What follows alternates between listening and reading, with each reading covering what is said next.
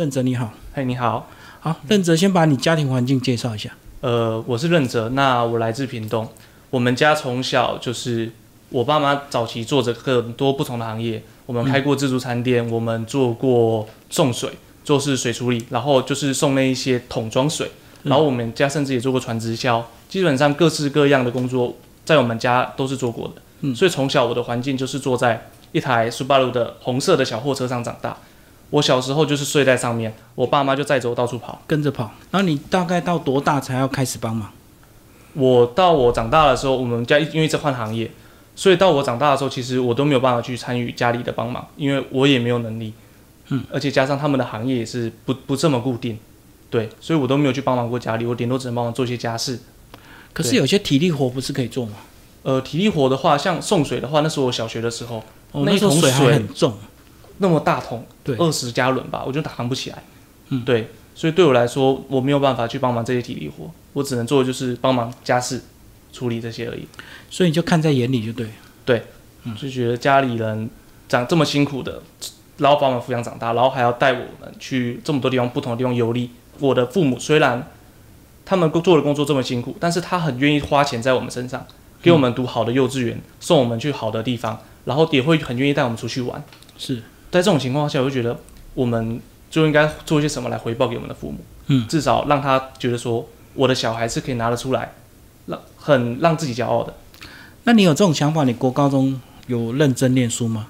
嗯，我国小的时候一直都是班上的前三名，可是到了国中之后，我就发现我不知道为什么我的数学都念不好，物理跟化学我也都念不懂。嗯，小学的时候我的数学一定都是大概九十分、一百分，但是到了国中我就开始整个跟不上进度，到了国高中甚至更夸张，我都不及格。所以你是觉得开窍比较晚，对不对？对，所以那个时候我国中就有开始做一些手游的代打，去写一些外挂，嗯对，想说做一些别的，因为我发现读书并不能养活我自己，对。然后后来误打误撞，我也还还是考上了屏中，对。然后在屏中我也去创业，去试图创业，做一些可能可以赚钱的事情，这样。可是那时候你学业应该就不能兼顾了吧？呃，我那个时候每天早上到晚上，我可能下课的时候，我都还在接电话、处理公事，然后可能还要跟供应商对接，然后跟平台商去商谈，然后甚至要当一人充当客服，因为从卖出到售后，我们全都要一个人包办。那时候学校有发现吗？有，我那个时候在我读屏中的时候，我在高二的时候，我跟我的老师说我要请假，因为那天我要去 办公司登记。嗯，结果老师在把我叫回班上，当着全班的面，中任者你站起来，然后当众数落我，你连线性代数都选不好，你连这个数学都不会算，你凭什么赚钱？当场把我叫起来，在所有人的同学的面上一直数落我。嗯，对然后那天他有没有准你假？他好像哎，我有点忘记了，因为那天真的是 心情比较多，比较复杂一点。后来我还是自己去办了登记，所以我就不太记得那个时候他有没有准我假。即使他当天你不准你，后面还是可以找理由请啊。对，我还是会找理由请，嗯，所以你最后还是有登记公司，我还是有登记公司。嗯对所以你那时候就有那种复仇的意念嘛，就是我要证明给你看。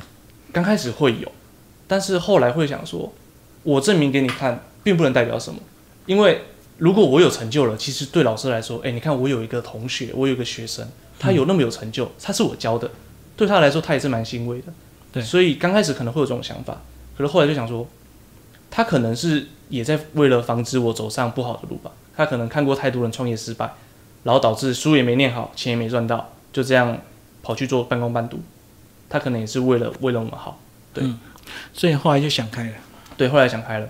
好，那你大学念中信金融这个比较特别的，先把这个学校介绍一下。呃，中信金融管理学院是一间位于台南安南区的学校，它的前身是新国管理学院。那这间学校它是由中国信托与台湾彩券合资设立的。那我们学校的金源是来自于台湾彩券，那台彩的雇的人是中信，所以我们能够有源源不绝的益助来自于台彩。那既然我们都讲到台彩了，那我们就要得讲到它是有公益背景的。嗯，毕竟彩券是以公益为生，所以中信在做这间学校的时候，它也必须要顾及公益。嗯，所以在这个情况底下，台彩给了我们很多的金额去让我们补助同学去参与学习。像以补助来说，就有分希望助学金以及精英奖学金两种。是希望助学金，我们学校大概有百分之五十的人有领。那在这个情况下，学校会补助全额的学费跟杂费，连吃饭都包含，而且连假日你不能在学校吃饭的时候，他都帮你想到了，甚至还会有膳食费的补助。所以对清寒的学子来说，读我们学校有个好处，你会有学杂费免费，住宿免费，膳食免费，然后如果你成绩 OK，你保持 OK，他还要送你出国。像我这一次，我六月的时候才刚去法国回来，全额十五万学校支付，都是公费。所以就是因为有公益款的补助就对了。对，我们有很多公益为生、公益为先的这个理念，去扶持我们的学生。所以学生多吗？我们的学生，我们是小学校，我们总共刚开始创校的时候只有三个系：财经、气管、财法。那到后来呢，多了我们这个不分系，也就是金融管理学士班。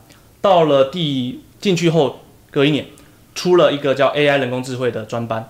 所以我们学校目前为止总共五个系，那一个系平均的学生是大概五十个人左右。所以五十乘以五，我们一个学一个学年大概会有两百五十个学生。那我们四年加起来其实也不到一千个。那因为它是新学校，所以是不是很多人在观望，或者是根本就没听过？对，很多人像我跟别人介绍我的学校的时候，他们根本没有听过这间学校，更何况他们可能会想说啊，你这个是新国转过来的，你一定是烂学校。可是其实并不然，我们学校第一届进来的分数都非常高，都六十七、六七十几分的。那讲到金融管理学士班，必然在金融的证照上就非常重要。讲一下你们学校对你们的规划。我们学校对我们的规划，是因为我们毕竟还是中国信托开的学校，所以在这个情况下，他会希望我们在毕业后能够回到中信去就职。那在这个情况下，我们到金融业，因为金融是一个特许行业，对，所以我们会需要九张的金融证照。分别为你证券要有证券业的证照，对，期货的话你可能另外考，那个不强制，但是你还会需要像是投信投顾，这样你才能执行相关业务，还有保险，至少这四大类的证照你要有，然后还有一些可能像衍生性金融上面的人员，因为这个你要在柜台去跟客人卖贩售这些商品的时候，你一定要有相关的执照，因为毕竟它还是特许行业，对，所以除了九张金融证照外，我们对于外语的要求也是有一定的门槛。我们的毕业级就业的门槛是七百五十分，多亿七百五十分。所以金融它有一些国际的要求，对不对。对，因为毕竟我们还是民营国内的民营最大银行。我们如果假设进到总行，我们还是要跟国外对客户进行对接，所以英文对我们来说是一个很重要的因素。嗯，好，刚讲完证照，可是你最厉害就是你花了几个月就把考到很多证照，而且超过。呃，讲一下你为什么会有这样的一个念头？我的证照的经历是，我在大一下的时候花了四个月考了十三张证照，这些证照有的简单，有的难。那为什么会去做这件事情？是因为毕竟我们还是大学生，我们刚进到学校的时候，我并不知道我要做什么。我要要去创业吗？还是我要继续读书？那我继续读书，我读得到台青教程吗？那读不到的话，我应该做些什么？所以在大一上的时候，我非常的浑浑噩噩。可是，在这边，尽管我们是新设立的学校，我们还是有直属学长姐制度。在这边，我遇到了一个让我很暖心的学长，他就是认识我之后，他就一直相信我应该是个聪明的人，应该啊。所以他那个时候就给了一本书，跟我说：“这本书给你，证照书送你，你拿去念。”然后结果就是因为他给我那本书，然后我就马上报名了证照考试。是，可是我有点辜负他的期待。我报名了证照考试之后，他给我的书我一页都没翻过。我到考前两个小时，我才发现我应该要念书了，所以我用花了两个小时，我就直接把所有的题库，我就直接把六百题背起来，两个小时把六百题背得滚瓜烂熟，然后就隔天就直接上考场，就直接去写考卷了。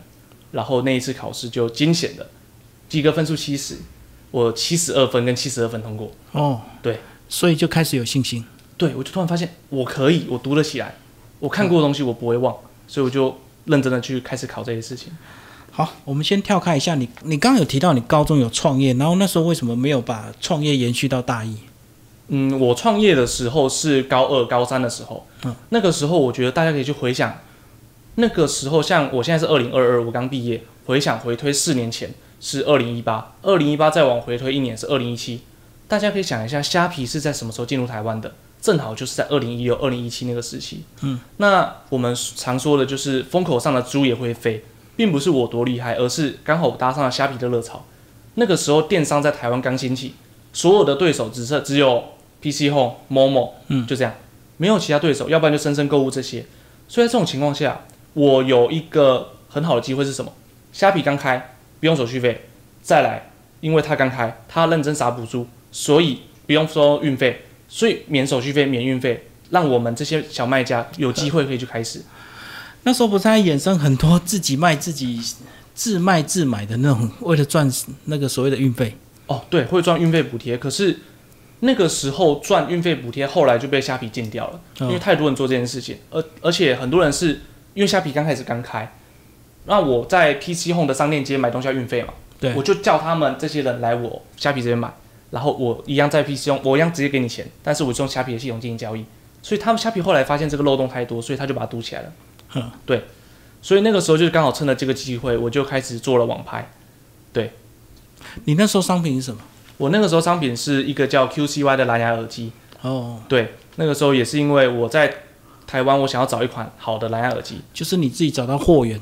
对，就是刚开始我可能少量的，大概一个月进个三万、四万的货，然后后来到量大的时候，我可以去直接跳过了他们那边的店，我直接去找源头的厂商，然后谈和谈总代理的合约。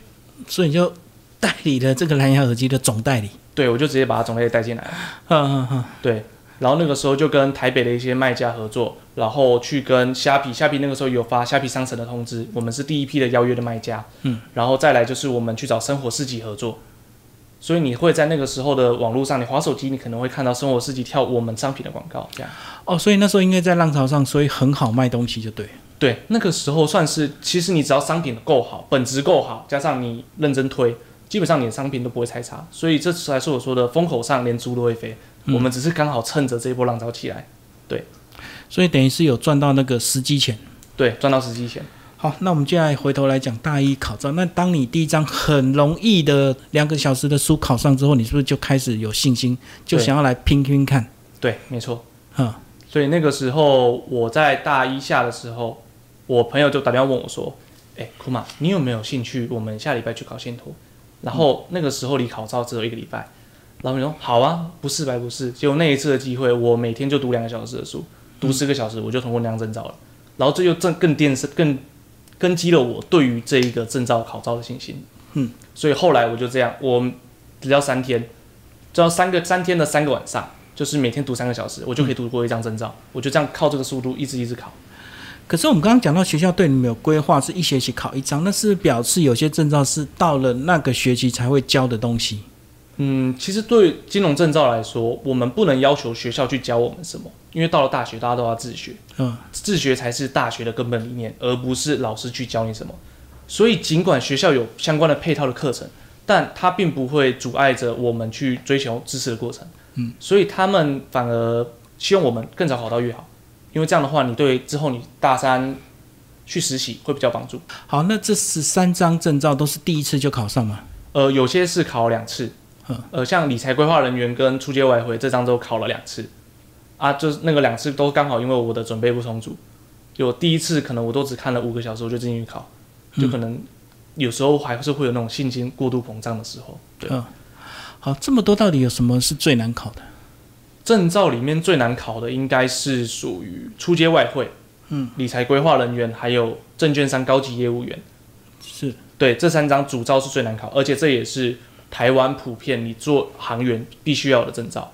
那还有一张比较特别，是出街授信，可是这个不是大家都要有，所以没关系。所以主要是这三张最难考。嗯，尤其证券商高级业务员，它涉及的范围非常大，从投资学到会计到中介中介会计，然后到完整的法规、证券交易的法规，它都会考到。所以这些证照完全都不用看所谓的工作资历，就是纯粹看考试成绩。对，纯粹看考，因为你拿到这个，它只是一个评分的证明，证明说你有对这个东西有基本的了解。因为大部分人考过这个东西，他可能看题库去考，可能看解题书去考，他可能就只是猜猜也幸运幸运值点满也过了。嗯所以在这种情况下，它只是一个资历的证明，证明你知道这个东西而已，而不代表你会操作这个东西。对所以这等于是一个基本的门槛而已。对因为毕竟我们金融学校出来的，我们其实说穿了，我们不是台新教程。在一个你没有任何的证明可以证明你够厉害的时候，证照就是以你的基础的门槛，至少它会让你知道说，我有这张证照，我可以评量出我的能力，至少可以做这个业务。这是因为这几年这个金融法规越越来越严格，所以他把很多这个细项都区分出来，嗯然后相对的证照也越来越多。对，以前应该没有那么多吧？以前的话，证照可能一般行员可能七八张就差不多 OK 了，可是后来他就分得很细，像理财规划人员，它里面考的东西就非常的多，非常繁杂。可是像有些证照，它已经过时了。像我们刚刚不是说有三张很难考，其中一张叫出借外汇。出借外汇里面考很多信用状的开状，还有 UDP 那些的特殊的行规。可是这个在现今的时代早就已经过时了。是，对，它都是上个时代。你现在还有人在用这种打电报的方式吗？可能比较少了。嗯，我们可能都是用网络打一打，电汇就过去了，嗯不再像以前我们还要票汇或者什么的，所以有些是过时的，那考照的技巧是不是纯粹就是十倍吗？不一定。考照有很多种方法，你可以记关键字，你也可以十倍。可是十倍我不推荐，因为一般人对这个东西太困难了。像如果我那个时候考高业，我就是为了测自己的记忆力，它的题库因为命中率九成嘛，它有三千两百六十三题，嗯，我就把那三千两百六十三题全部背一字不漏背起来，我就直接去考试。所以我不建议大家用第二种方法，反而你用概念性的理解就好了。概念性的理解就可以帮助你通过这张证照。我背题库只是为了去帮助大家，因为我会考证照，我去帮大家把考场里的资讯带出来，看看这三千多题里面中多少题，你准备多少就会过。所以我那个时候到后期考照就只是为了收集资讯而已。收集资讯、累积经验，然后写书这样子吗？对，因为考照对很多人来说其实是一个梦魇，因为像证券上高级业务员，我之前上网搜寻的时候，发现很多人要考一个月才会过。我想说，为什么这张证照需要让大家花费这么多的时间？我能不能帮他们缩短一些时间，让他们把时间做在更有意义的事情上面，缩短大家考证的负担？所以我后来考照的目标就是帮大家收集资料出来，然后把它整理成一个简单易懂的东西。然后这个我也在学我学校教书的过程中，把它传授给我们的同学们。好，那讲到考照，为什么它不是进入这个职业之后才由这个公司去培训，而是你之前就要先准备好？对啊，因为比如说我们早期的一些寿险业务员，对你可能是应征进去之后，公司才辅导你考照嘛，所以你会有充分的时间，包括公司也会提供一些培训嘛。啊，这个东西需要说到一个重点，保险是你有做才有业绩，嗯可是你当当你今天你是柜员的时候，你一进去过没多久，一个月内你就要上岗，你就要上到第一线。那当你进到第一线，你没有这些照，你就是不合法，因为总归它就是个特许行业，所以在这些行，至少我在你进去之前，你要告诉我你知道这些东西，我进来不用花那么多时间教你，而且你有合法的执照可以执行这个业务。所以在这个情况下，证照就成为进入这个行业的必要门槛。对，而不能进去里面再培训。你可能有些投资型的保险，因为你刚进去，你可能卖不到，所以你可以进去之后再进修、再学、再考都没有问题。但是有些先觉得，你为了承接你的工作，你一定要先考。像保险就是由保发中心去开，那金融研训院会帮我们处理这些外汇啦、理财规划人员这些的，跟金融有关的。那票券商的话，就是像证券商业务员这些跟券商有关的业务，就是由券商工会去开的考试。所以有各个不同的工会跟公司去做这样的事情。就各有不同的业管单位。对，那考完这么多证照，那下一步是不是很自然就是进入这个行业？还是还有更高阶的证照可以考？呃，以金融业来说，我们有特许金融分析师，然后还有投资的那个投顾的牌。那这个就是所谓的证券投资分析师，也就是你在电视上能看到那些能够公开报牌的人，他们可以考到这样执照。那我接下来我明年也要着手去准备这样执照。所以它难度很高，是不是？其实也还好，因为应该说金融证照的难度其实都没有大家想的这么复杂，只是它的东西真的太多，它太庞杂，以至于大家觉得它很难。一般人如果你不进入这一行，你也不会想去考这些相关的证照。对，嗯但是我们考这些证照就只是为了想说，既然我都要做了，就一次把它做完，不要留遗憾。对，嗯好，考完这么多证照，你就发现你很会教人家考证照，是这样子吗？呃，也不是，是从小我就觉得我很喜欢分享，我很乐于分享，所以在小学小学的时候，我也都会教同学功课。但到了高中，我发现我教不了了。但是当我今天我到了高中、大学，我有自己的所长了，我有创过业的经验，我有考照的经验，我的财经方面的知识我比别人强，我就突然发现我又能够分享知识了，我就很快乐。所以这也成为了我之后在学校教投资学的理由。讲一下你在学校教投资学，对，我在学校教投资学，我教了两年。嗯，对，都是在大概晚上六点到八点的时候，我们会开一个投资学的课程，然后让同学们来上课。嗯，然后同时我就辅导他们考照。这是你自主的行为还是学校？我们这个是有酬的，哦，我们是有有去被给学校去评估做这件事情，因为学校也希望有人能够教这些同学们一起带大家考上这些证照。哇，你这发展也太快了吧！你那时候还是学生时代，你就已经在教学生。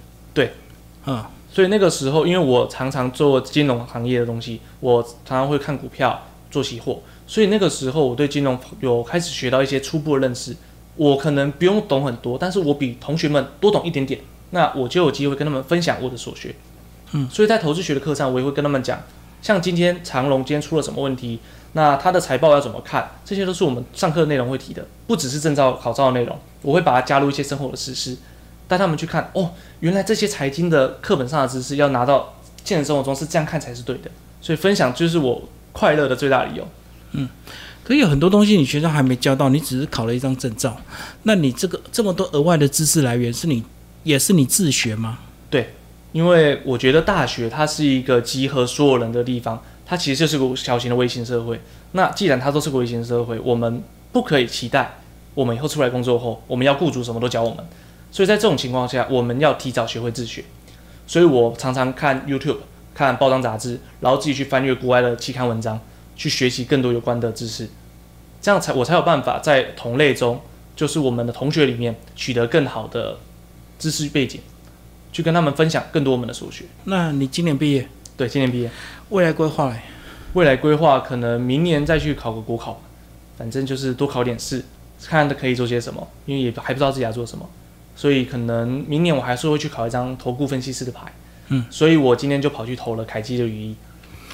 诶，可是你们毕业不是就有些企业会来找你们嘛？就是有就职的机会。哦，我们就职机会，我们是直接进中国信托。哦，对，但是因为我自己的缘故，如果我进了中国信托，变成我必须每天上班的通勤时间会很远，而且进到银行业也不是我的，也不是我希望的行业。哦我只是对金融有兴趣，但我不喜欢传统金融业。所以说，如果你要就业保障，就直接进中国信托这样子。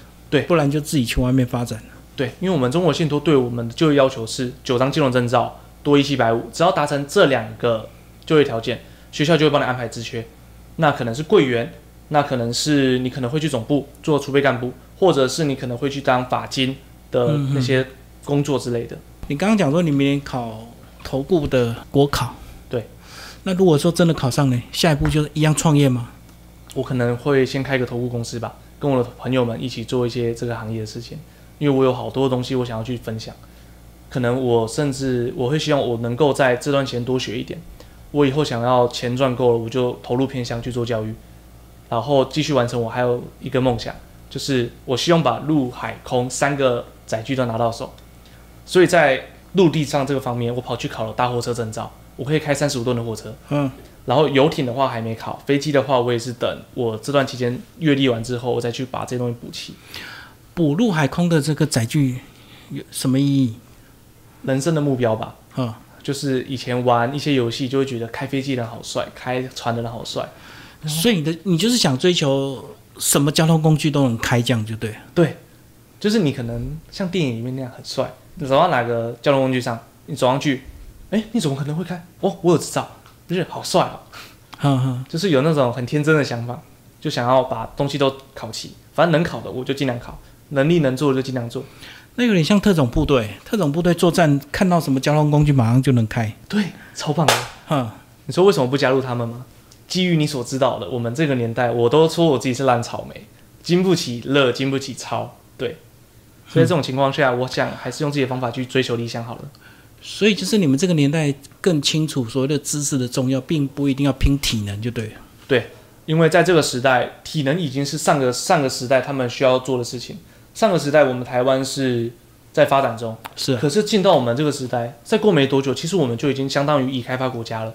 嗯那在这个情况下，你要做的就是提供你的知识，最大化你的产出。劳力密集已经不再是台湾所该做的事情，那是东南亚国家现在正在开发中国家该做的事情。嗯作为已开发国家，我们需要的是提供我们的知识，提高我们的知识水平，因为赚钱，它这两个字代表的是你赚你认知内的财富。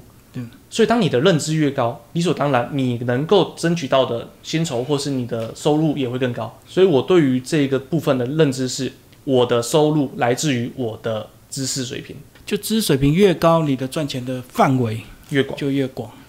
诶，可是你提到你们对这个英语有基本的要求，那你没有打算去国外发展吗？我蛮喜欢我在的这个地方，嗯我对于国外没有什么特别的憧憬，我会出去玩，但是像以我来说，我会读中信，还有另外一个原因，离家近。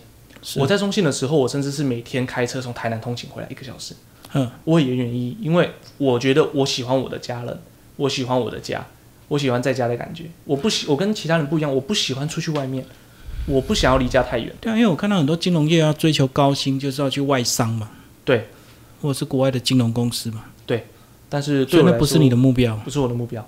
嗯，因为你说追求高薪嘛，薪水到顶其实就是这样。我对赚取这种薪资收入的行业，我其实没有很喜欢，因为我觉得它很大限程度限制了你的发展。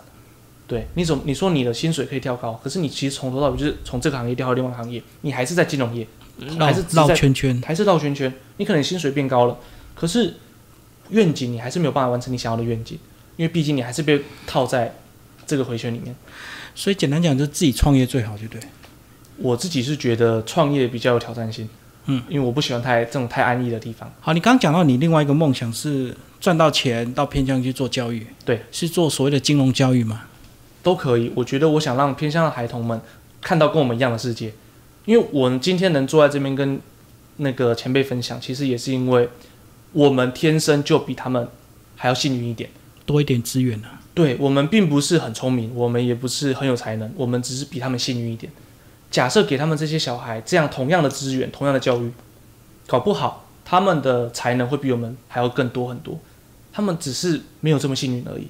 所以我希望把我们的幸运带给他们。就城乡资讯的资源的一个这个差距，就对。对，所以我在大学的时候，我们做的专案，我跟我一个老师做的专案，我们也常常去偏乡去做教学。嗯，对，像我们有去港尾国小啦，我们有去左镇国小这种比较偏向的地方，我们把资讯科技的教育带进去里面。是寒暑假的一个专案吗？呃，那个是我在大学的时候，除了当从职教师以外的专案，所以我们会在可能像我们没有课的时候，可能周五的时候，我们就会一群人大家一起去偏向做教育。嗯，我们把三 D 列印，把各种就是比较先进的东西，AR 啦那些东西，我们把它带进偏乡，让偏乡小孩知道说，哦，原来这个世界是跟我们想象的是不一样的，让他看到我们看到的世界，因为我希望他们也能够看到我们所了解的世界。好，我们最后来谈你这个大学四年跟同学的相处。呃，你这么比较算是特立独行的一个这个想法跟做法，呃，你觉得你会影响到同学，或影同学会影响到你吗？同学不会影响到我。我在大学这四年，基本上像我考证照那个时候，我早上每天的过作息都非常固定。大学生的生活不是会去夜冲，会去夜场。我这四年来，我一次都没去过。我不会在半夜十二点离开学校，你们同学还是会干这种事，就是大学生嘛，还是年轻人就对。对，他还是会做这种事情。所以在这种情况下，我每天晚上十一点半准时就寝，嗯所以我会强迫寝室关灯。然后也很谢谢我的同学体谅我这件事情，因为他们都一两点才睡，因为他们也体谅我了，不是我们体谅他们，他们体谅我，让我这么早睡，所以我都自己戴耳眼罩，自己戴耳塞，我把自己关起来可以睡觉就好了。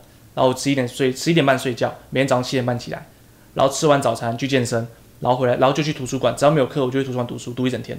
嗯然后中午吃饭，就每天都按表操课，所以你就很清楚你的目标了。对所以在大学四年间，其实我没有去办过营队，迎新我也去没有去办过，各种同学他们的聚会我几乎都没有去过。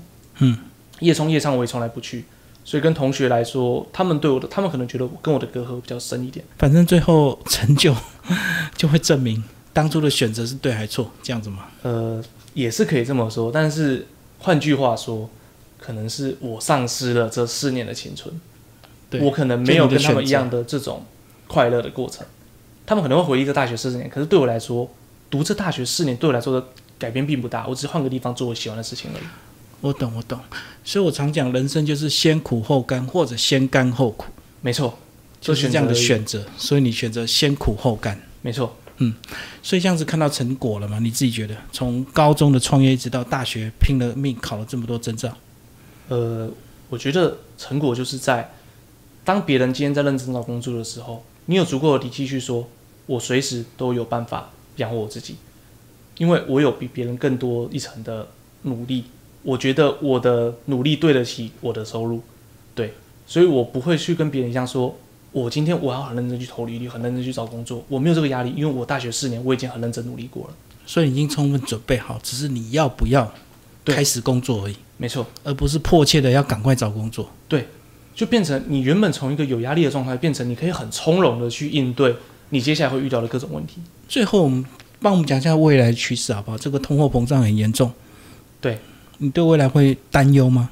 不会，因为我们的经济从头到尾，其实你仔细去想，呃，前辈，你当年买一碗凉面是多少钱？去 seven 买一碗凉面，三十块吧，现在的 seven 凉面多少钱？已经到七八十了，七十。对啊，都已经差不多这个价格了。嗯 seven 的都已经从我小时候吃三十几块到现在已经五十五块了。嗯，这中间膨胀的价格已经超快要一百趴了。那在这个情况下，通货膨胀它其实是个必然的过程。我们的物价其实我们如果把它换成年化的话，每年以两趴的速度在减损我们的价值。你的一千块每年在贬损两趴。嗯，所以你十年前的一千万跟现在一千万是不一样的东西。对。但是重点来了，为什么贫富会差距？是因为资产。既然我们都知道钱会越市场上的钱只会越来越多，这就是个金钱游戏。那有资产的人理所当然他会越来越有钱，因为钱市场上钱越来越多，你要买同一个东西的价格就越来越高。那既然你是有资产的人，你今天只要有房子，你有股票，你只要投资报酬率可以接受，它就可以帮你抵消掉每年两趴的通膨。减损。嗯对，所以在这个情况下，景气一直都是好的。我们只要台海没有打起来，或者是东西没有太过分的可能贬值，我们的台生活其实都不会有他们太大变化。会变化只有我们的薪水依然是不变的。嗯所以其实在这个情况下，充实我们的自我会是个比较好的选择。除非你是高资产的人，就不用烦恼，是这样子吗？如果你有高资产，如果你有收租，你就是一个非常好的选择，你根本不需要去烦恼通货膨胀对你带来的影响。就是你的增值远远会超过所谓的这个减损的。对，为什么早期的人会鼓励年轻人买房？是因为房是一种资产，那资产才会增值，钱只会贬损。可是我知道很多人都被那个富爸爸穷爸爸害到啊，他讲房子是负资产啊，所以很多人就不买房子要去创业啊。诶，他们不是说车子是负资产？对啊，他也说房子是负资产诶、对，我自己是我很讨厌这本书，因为很多人他们觉得看了这本书，他们就觉得自己是天才，会变成巴菲特这样的人，但是其实并不然。就过度简化创业的过程嘛。对，而且很多人跑去玩了一个一款叫做现金流的游戏，对啊，对啊就觉得自己早日就能跳出这个回圈，可是他们每天并没有做出相应的努力去完成这件事情。嗯，对，空有梦想就对了。对，空有梦想。那我们这些人对他们来说，他们就是觉得说我们是异类。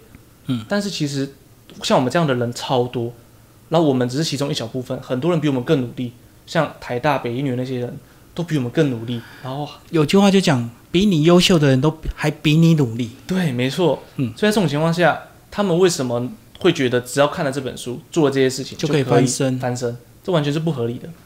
而且现在很多网红的影片也会过度简化一些，就是投资理财的一些观念啊，过度简化。既然我们都知道赚钱很难，那致富怎么会是简单的？化繁为简是有钱在做的事情，但不代表他们化繁为简的东西是你有办法简单的去做出来的，因为你一定要先经过一个化繁的过程，对，把繁复杂的东西全部理解。就像我们教书，像前辈你录音，你需要经过长时间的积累，你才会有足够程度的谈资，还有足够的知识水平去跟我们来宾做会谈。对，化繁为简。对，对你来说这很简单，嗯可是这中间你经历了十年、二十年，这都是他们所不知道的东西。他们只觉得我今天看这些人的对账单，一天赚十万，那我今天投进去我也可以，但是并不是这样的。嗯，他们像我朋友就跟我讲一件事情，台股就一天就四条线，你只要看那四条线就可以做交易。可是对我们来说，我还是看不懂啊。嗯可是对大户而言，四条线就可以做交易了，嗯他一天就可以为此赚进不少的财富。可是对我们一般人而言，我们根本没有办法理解。嗯即使他已经简单到这个样子了，四条线我们还是不懂。他讲的是当中的技巧吧？呃，是做期货的技巧，哦，嗯。所以就是你会发现，当高手跟你说简单的东西，但是你未必能去理解它，是拿来可以给你自己用的。还有一句话更简单啊，股票就是逆向投资啊，呃，大家涨的时候你就卖啊，大家恐慌的时候你就赶快进场啊。对，可是说起来这么容易，但是你就是做不到。就像最近台指的净空单，你会发现我们台指不是最近往上垫吗？嗯，这边的时候 CPI 下降了，代表消费者信心回来了，代表我们的通货膨胀稍微放缓了。对，那在这个情况下，你知道最近台股一直往上垫的过程，小台的放空的口数是越来越多。那小台我们通常把它视为散户指标，你可以发现散户在往上走，台一直一直往上走，它就一直放空。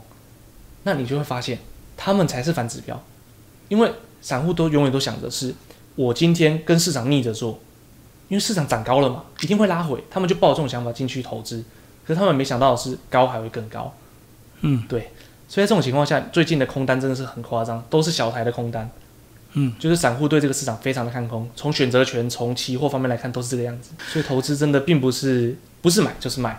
它中间涉及了很多复杂的过程，只是投资的那些大师把它简化成买跟卖而已。对，而且中间很多高手，高手差很大，就是不熟悉，千万不要随便，对。宁愿不进场，也不要随便乱买卖，尽管是专业投资人，都会赔钱，会被尽管是别人坑嘛。诶这个高手被另外一个高手坑，这样子嘛。对，尤其高手的世界是很凶残的，因为毕竟大家来市场上抢的都是钱，那既然大家抢的东西都一样，怎么可能你抢得到，我还要跟你分一杯羹？